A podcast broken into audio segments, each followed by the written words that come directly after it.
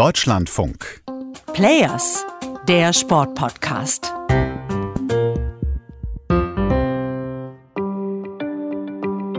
Da sind wir wieder, weil das hier, das wollen wir uns nicht entgehen lassen. Paralympic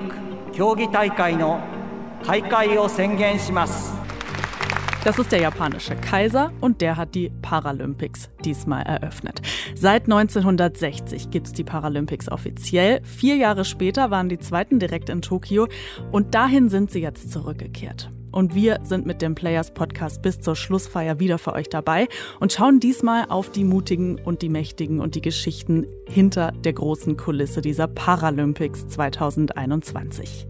Die Versprechen in Japan, die sind so vollmundig, wie wir es schon von den Olympischen Spielen gewohnt sind. Hier zum Beispiel von Yuliko Koike, der Gouverneurin von Tokio. Die ist euch bestimmt während Olympia auch schon mal untergekommen. Hier ist ihr Versprechen in der Paralympics Edition. Diese Paralympischen Spiele werden ein unsichtbares Erbe hinterlassen, wie es für eine reife Gesellschaft zu erwarten ist. Vielfalt und Harmonie sind die Vision dieser Spiele, wie zum Beispiel die Menschenrechte zu achten, damit es in der Gesellschaft eine soziale Inklusion geben kann. Japan ist da nämlich gar nicht mal so vorbildlich, wenn es darum geht, Menschen mit Behinderung mehr Chancengleichheit zu geben und auch, dass sie mehr eingebunden werden. Warum hat Japan da so viel aufzuholen, was Inklusion und Umgang mit Menschen mit Behinderung angeht? Und kann dieses große Ereignis jetzt echt dabei helfen oder sind das nur Werbebotschaften? Das klären wir heute mal direkt zum Start. Hallo, ich bin Marina Schweitzer. Sie glauben gar nicht, was auf den Straßen gerade los ist. Das ist ja alles, die Seitenstraßen, die sind alle gesperrt. Ein irrer Stau, so ein großes Polizeiaufgebot, also unglaublich. Die Eröffnungsfeier hat auf jeden Fall schon mal den Alltag im Stadtzentrum ein bisschen durcheinandergewirbelt. Das hat mir kurz bevor es losgegangen ist Barbara Holthus erzählt. Die wohnt in Tokio nicht weit weg vom Nationalstadion und mit der japanischen Gesellschaft kennt sie sich nicht nur aus, weil sie da wohnt, sie ist Soziologin und spezialisiert darauf, weil sie arbeitet in Tokio beim Deutschen Institut für Japanstudien. Und es ist von Anfang an ja gesagt worden, dass die Paralympics den gleichen Stellenwert bekommen sollen wie die Olympischen Spiele. Aber ist das nicht zu vollmundig? Also die Paralympischen Spiele wurden genau Seite an Seite mit den Olympischen Spielen vermarktet und das fand ich sehr schön, also dass die gleichwertig sind. Sieht man jetzt in der internationalen Medienberichterstattung, dass dann natürlich weniger die Paralympischen Spiele in den also auch in den deutschen Medien gezeigt werden, als es bei den Olympischen war. Und das ist auch der Fall hier in den japanischen Medien. Aber es wird zumindest versucht. Es ist natürlich schon, auch was den Umfang angeht, ein paar Nummern kleiner. 4400 Athletinnen und Athleten aus der ganzen Welt sind jetzt dabei. Weniger als die Hälfte als bei Olympia. Okay, aber geht ja jetzt nicht nur um Größe, wir wollen ja auch auf das große Versprechen von Juliko Koike schauen. Es geht um eine Gesellschaft, die Menschen mit Behinderung besser einbezieht. Ja, also Japan hat ja eigentlich schon eine relativ lange Geschichte mit ja, eher Stigmatisierung von Menschen mit Behinderung, die weitestgehend ja versteckt wurden und äh, wurden also mehr als unrein gesehen, Menschen mit Behinderungen. Heute scheint das eher so eine Mischung zu sein aus Ablehnung, Ignoranz oder auch Gleichgültigkeit, die da verbreitet ist. So hat es eine Kollegin von Barbara Holthus beschrieben, die Politikwissenschaftlerin Katharina Heyer. Die beiden haben zusammen mit anderen ein Buch rausgebracht, Japan im Lichte der Spiele, würde ich den Titel mal übersetzen. Und Katharina Heyer schreibt, dass diese Stigmatisierung auch dazu geführt hat, dass viele ihre Familienmitglieder in Heime geben mussten. Und dass Japan immer noch hinterherhinkt, was Inklusion angeht. Und dass auch heute noch diese Stigmatisierung anhält. Es geht da auch um geistige Behinderung und ja, ich weiß, das ist nicht Teil der Paralympics. Aber es geht wohl darum, dass es da auf unterschiedlichen Ebenen eine Stigmatisierungsgeschichte gibt.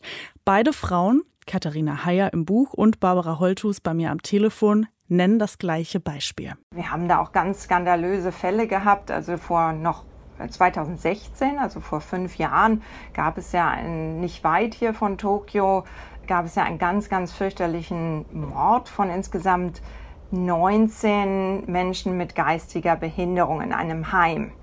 Ist, ähm, hat ähm, ein Massenmord stattgefunden. Und da wurden im Anschluss danach die Namen der Opfer gar nicht bekannt gegeben. Ja? Und das heißt, es ist also einfach auch wieder ein, ein Zeichen, dass das also immer noch ein bisschen mit Scham belegt ist. Und dem soll natürlich jetzt aber auch wieder durch die sehr exponierte Stellung der Paralympischen Spiele auch entgegengewirkt werden. Das ist alles noch nicht so lange her. Ich frage mich da jetzt schon, hat man in Japan erkannt, dass es da ein Problem gibt? Und geht das über Ankündigungen hinaus? Also ist das wirklich gesellschaftlich so, dass sich was verändert? Man sieht nicht sehr viele Menschen mit verschiedenen Behinderungen im öffentlichen Leben. Ja? Aber wenn ich es jetzt vergleiche mit noch vor zehn Jahren, hat das sicherlich etwas zugenommen. Also es ist ein langsamer Wandel so wie auch infrastrukturelle Maßnahmen langsam gekommen sind. Aber auch da in den letzten zehn Jahren hat sich da einiges getan und seit der Zuspruch zu den Olympischen Spielen war doch noch einiges. Sowas wie Barrierefreiheit noch mehr verbessern. Habt ihr bestimmt schon mal gehört. Das ist ja ein großes Ziel gewesen zu den Paralympics in Tokio. Da gibt's schon überall diese riffeligen Blindenstreifen am Boden, die es hier in Deutschland, glaube ich, echt nur an Bahnhöfen gibt. In Tokio gibt's das schon länger auf fast allen Gehwegen.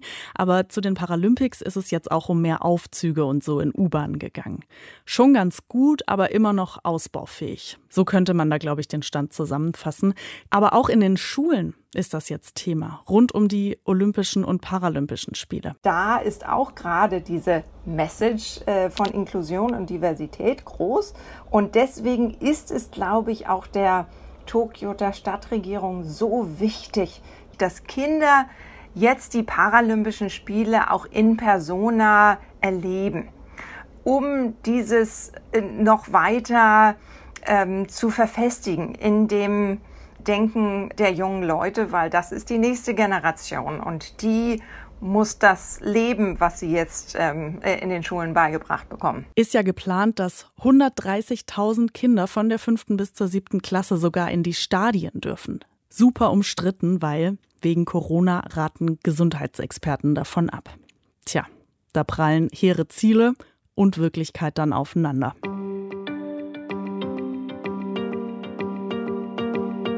Das war's mit Folge 1 unserer Players Paralympics Edition. Nein, das war's fast. Ich habe heute mal Corona außen vor gelassen, obwohl das natürlich ein riesiges Thema ist mit überfüllten Krankenhäusern und Intensivstationen. Ich will es zumindest nicht unerwähnt lassen. Da sind die Zahlen in Japan seit den Olympischen Spielen echt nochmal deutlich angestiegen. Die 7-Tages-Inzidenz in Tokio ist gerade bei 230 und um die 150 Fälle gibt es schon in Verbindung mit den Paralympics. Ich persönlich frage mich schon, ob das sein muss. Gerade wenn ich mir so anhöre, was da eigentlich für die Gesellschaft in Japan für Versprechungen und Ziele mit dranhängen an diesen Paralympics. Das hätte in weniger angespannten und brisanten Zeiten sicher mehr gefruchtet. Aber gut, Olympia ist ja auch durchgezogen worden, obwohl ich dagegen war. Hey, wenn ihr uns Ideen für die kommenden Folgen schicken wollt, dann schreibt uns doch eine Mail an players.deutschlandfunk.de. Und wenn eure Freunde und Follower auch von diesem Podcast erfahren sollen, dann empfehlt uns in den sozialen Netzwerken gerne weiter. Da freuen wir uns immer drüber. Ich bin raus für heute. Macht's gut. Tschüss.